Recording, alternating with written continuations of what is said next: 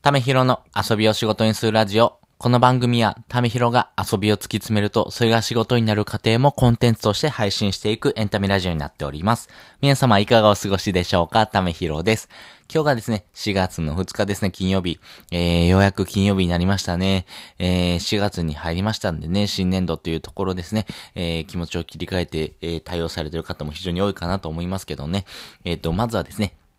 えー、この金曜日を乗り切ってですね、えー、土日お休みという方は非常に多いと思いますんでね、えー、まずは今日乗り切って頑張っていきましょう。私もですね、えコツコツと、えで積み上げをですね、頑張りますんでね、え皆さんと一緒にですね、頑張っていきたいなというふうに思っております。で、今日はですね、えっ、と、コンテンツを作る前にやるべき3つのコツというのをですね、お話ししていこうかなと思います。私自身がですね、この音声配信でもそうですし、えっ、と、ブログとか、あとは SNS なんかでも、まあ、一つの商品という形でですね、皆様に提供させていただいています。この商品を作る前にですね、どういうことをやった方がいいのかなというところですね、お話ししていこうかなと思いますんで、皆さんもですね、コンテンツ作りのですね、参考になると思いますんでね、えー、このですね、3つのコツというのはですね、えー、考えながら自分の発信してる内容とかですね、また、あの、自分がですね、作ってる商品っていうところにですね、落とし込んで、えー、見てもらったらいいかなと思っております。で、先にですね、3つコツをお伝えしておきます。1つ目、3年前の自分が困っていたことを書きましょう。2つ目、今の自分ができていることを書きましょう。で、3つ目、今、あどうやってですね、その、内容をですね、解決したのか。っていうところを書きましょうというステップになっております。それぞれ解説をしていきます。まず一つ目ですね、えー、3年前の自分が困っていたことを書くというところです。これが一番大事なところになるんですけども、基本的にコンテンツはですね、えー、人の悩みに対してのアプローチというところがですね、皆さんに見ていただける、聞いていただけるポイントになります。その時にはですね、人の悩みについてですね、えー、アプローチした方がですね、人に響きやすい、ところになりますし、まあそれをですね、聞いてもらう、えー、まああとは自分でですね、調べてもらって、えー、自分の悩みをですね、解決してもらうっていうところの後押しがですね、えー、するとですね、あ人の役に立つというところにですね、なりますんで、やっぱり人の役に立つというところからですね、考えると、やっぱり人の悩みにアプローチするっていうところが大事になってくるんですが、とはいえですね、えー、人の悩みをですね、考えてもですね、なかなか思いつかないっていうことよくあると思います。私もそうでした。あ、これどうやって作ってるのかなって思ってたこと結構多いんですけども、このインフルエンサーさんのですね、考え方っていうところをですね、いろいろと、えー、私も学んだ中で、えー、これがベストだなと思ったのが、やっぱり3年前の自分がですね、悩んでたこと、困ってたことっていうところにアプローチするのが非常にわかりやすいと思います。3年前の自分がですね、困ってたことって自分でもわかりますよね。えー、3年前私だったらどうかなというところで、えー、結婚する前でしたんで、あの恋愛のこととかですよね。で、結婚してどうとかですね、仕事のこともそうですし、あとは、えー、まあ、副業のこと。まあ、あとは仕事のことですね。まあ、このあたりがですね、やっぱ悩んでたこと。基本的にはですね、この悩みというところはですね、えー、大きく分けても、まあ、4つに分類されるかなと思いますが、この4つ、まあ、健康、えー、あとは人間関係、お金、あとは夢、やりたいこと。まあ、このあたりのですね、分類になると思いますけども、まあ、それらのですね、悩みっていうところはですね、えー、まあ、私も思ってましたし、他の方もですね、多くの方が思ってる部分かなと思いますんでね、ここの悩みというところをですね、え、しっかりと書き出してみましょう。そして二つ目ですね、今の自分ができてることを書きましょう。この3年経つとですね、えー、自分の中で、えー、できてることっていうのもですね、非常に増えてくるかなと思います。まあそこをですね、しっかりと書き出していくというのを大事にしていきましょう。で、3つ目ですね。それをですね、解決するためにどうやってしたのかっていうところをですね、思い出しましょう。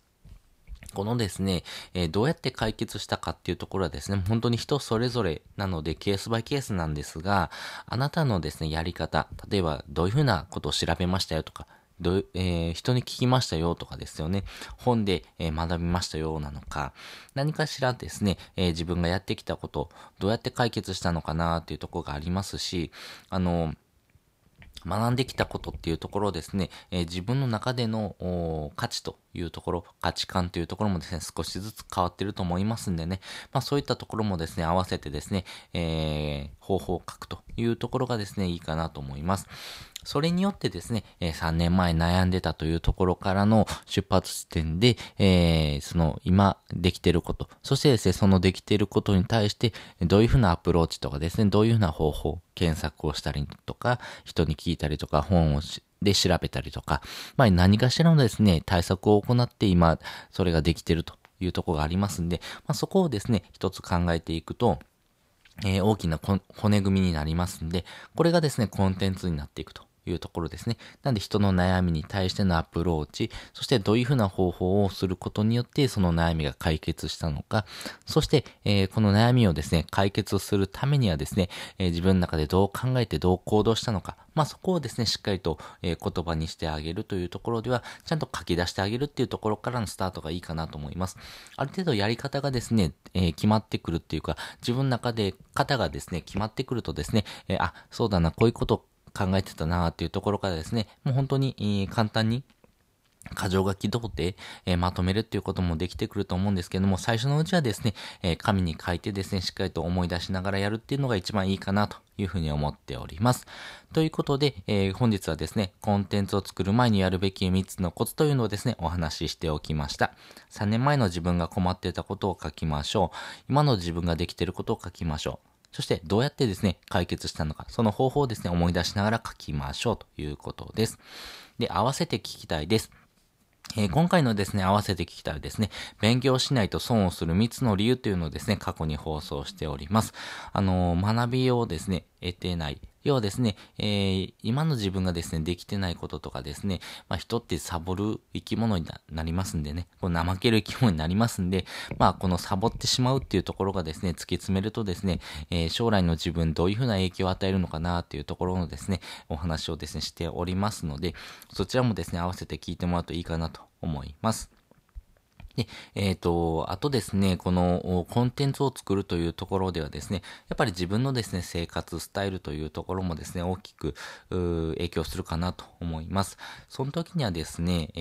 ー、この考え方っていうところの一つとしてですね、えー、ハーバードが教えるですね、人生が変える教科書というところがあります。え、この本はですね、あの人生の捉え方とかですね、考え方っていうところですね、えー、教えてくださってる本になってまして、あのー、著者がですね、タンベル・シャーハーさんですね、が書かれてる本になっております。私もですね、この本を読んでですね、非常に学びが多いなと思ってます。特にですね、あの、運動しましょうよっていうところですね、部分はですね、えー、非常に響いてまして、えー、私もですね、運動した方がいいよなと思いながらですね、全然できてないんですけども、えっ、ー、と、週3日、え30分以上の運動をですね、え3回、えー突き詰めてやっていくとですね、この効果としてですね、えー、うつの薬を飲むのと同等のですね、えー、効果、まあ、それぐらいのですね、えー、まあ、体への変化っていうところですね、影響がありますよというというところをですね、えー、示しておりましたんで、あ、そうなんだっていうところの学びもありましたしね、まあ少しずつ自分のですね、えー、生活にもですね、その運動っていうところですね、まあストレッチから始めてるんですけども、まあそういうのをですね、取り入れてるというところがありますんで、私の生活にも、生活にもですね、影響を与えてる本になりますんで、よかったらですね、えー、この本読んでみてください。まあ、とはいえですね、本を読むのはいいんですが、なかなかですね、読むのが、あ時間がないとかですね、お金がないとかっていう方はですね、えー、Amazon Audible っていうところをですね、えー、使ってみるのがいいかなと思います。本が苦手な方、本を読むのが苦手な方はですね、特に Amazon Audible、耳で聞く読書というところをですね、取り入れてもらうとですね、非常にわかりやすいかなと思います。あの、この Amazon Audible 無料でできますんで、あのー、えー、こんな無料でもらっていいの？っていうところですね。無料でですね、本が一冊もらえるっていうところのサービスからスタートにしますんで、この無料でですね、本をもらうっていうところ、まずやってみてください。実際にですね、あの、私もですね、この無料でですね、本をもらってですね、えー、耳で聞くっていうところを体現してですね、あ、これめちゃめちゃいいなと思いましたね。何が良かったかっていうとですね、やっぱり自分の生活スタイルにですね、あまり影響を及ば及ばないっていうところですね。要はですね、本を読むのもその時間になってですね、え、その時間とですね、その場所にいないといけないので、活字を読むっていうそんな時間をですね、設けないといけないんですけども、耳で聞くだけなので、通勤時間にとかですね、あの、料理の合間にとか、運動しながらとかですね、ながらでですね、えー、学びができるというところでは、本当にですね、え、気軽に音楽を聴くような形でですね、本を、読書をすることができるというところになりますんで、よかったらですね、この Amazon Audible 使ってみてください。この Amazon Audible のですね、あの、登録方法とかですね、あこういうところ注意してくださいよというところをですね、まとめた記事をですね、貼っておきますんで、もしよかったらですね、この Amazon Audible の登録をですね、ぜひしてみてください。まあ、これ聞かれてですね、えー、あ、Amazon Audible の登録ね、はいはいはい。あ、でもいいのはわかるけど、やろうと思ってたけど、あまあまた今度でいいかなっていう方結構いらっしゃると思うんですけども、ぜひですね、えー、今、あいいなと思ったらですね、すぐ体験してみてください。まあこの体験価値というのはですね、えー、まああの、今あ行うことで非常に高まりますし、この体験をするというところでですね、得られるものっていうのをですね、コンテンツにしていきやすいというところですね。こういうことやってみてどうだよっていうところのですね、発信もですね、一つのコンテンツになりますんで、ぜひですね、えー、この Amazon Audible 使ってみたっていうところのコンテンツを作るんであればですね、非常にわかりやすいかなと思いますし、そのコンテンツを通してですね、多くの方の役に立つようなことっていうところをですね、発信してもらいたいなと思っておりますんでね、えー、よかったらこの Amazon Audible 登録をしてみてください。ということで本日もですね、お聴きいただきましてありがとうございました。また次回もですね、よかったら聞いてみてください。それじゃ、またね。